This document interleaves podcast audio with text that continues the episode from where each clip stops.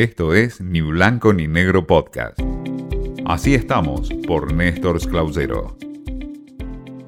Hola, el gusto en saludarlos. En este espacio en donde conocemos y vemos cómo estamos en el mundo de los medios de comunicación y del periodismo, traigo dos hechos de los últimos días. El primero tiene vínculo con lo que ha sucedido con la exsecretaria de Medio Ambiente, Romina Piccolotti, que fue finalmente condenada a partir de hechos irregulares que se dieron en su gestión hace ya 14 años, pero que todo surgió a partir de una investigación periodística. El hecho que Claudio Saboya, del diario Clarín, en su momento, y además soportando las presiones que tuvo de manera independiente él y el propio medio del gobierno de aquel entonces que encabezaba Néstor Kirchner, pero que lo tenía a Alberto Fernández, el actual presidente, como jefe de gabinete y con presiones duras hacia él, aguantó la situación y pudo avanzar y demostró que el periodismo de investigación y el periodismo que consulta datos, que obtiene información y que es riguroso da resultados. En la Argentina los principales hechos de corrupción, los hechos impactantes de la vida política de los últimos 30 años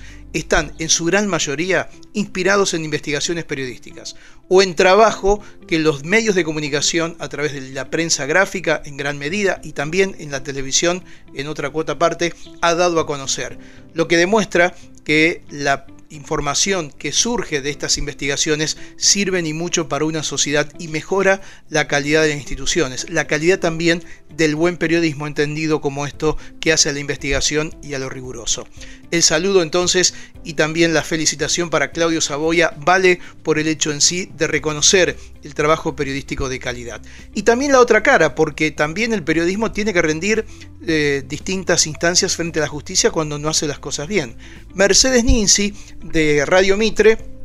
perdió un juicio contra Guillermo Moreno. Guillermo Moreno, el ex secretario de Comercio, le inició en su momento una demanda a Ninzi por comentarios que había hecho en Radio Mitre en su momento cuando hablaba de instancias vinculadas a un supuesto romance que había mantenido con Moria Kazán. Ninzi vinculó sentimentalmente a Moreno con Moria Kazán, con quien nunca tuvo ninguna relación. Esto que en aquel momento se dio en el año 16, el 5 de julio del 2016, en el programa de la mañana de Marcelo Longobardi, bueno, inspiró una instancia que ahora la justicia dice que Ninzi no hizo buen periodismo, que no avanzó de la manera correcta, no chequeó los datos y es por eso que la información no fue correcta, fue errónea y la justicia la condena a pagar 70 mil pesos, lo que ha dicho Guillermo Moreno a través de su cuenta de Twitter, que eso irá íntegramente para su abogado, que es el que ha trabajado en el tema. Esto habla también de lo que es la libertad de expresión. Uno puede decir lo que quiere o con responsabilidad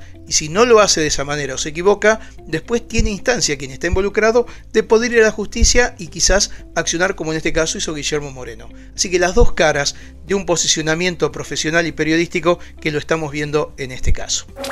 Esto fue Ni Blanco ni Negro Podcast.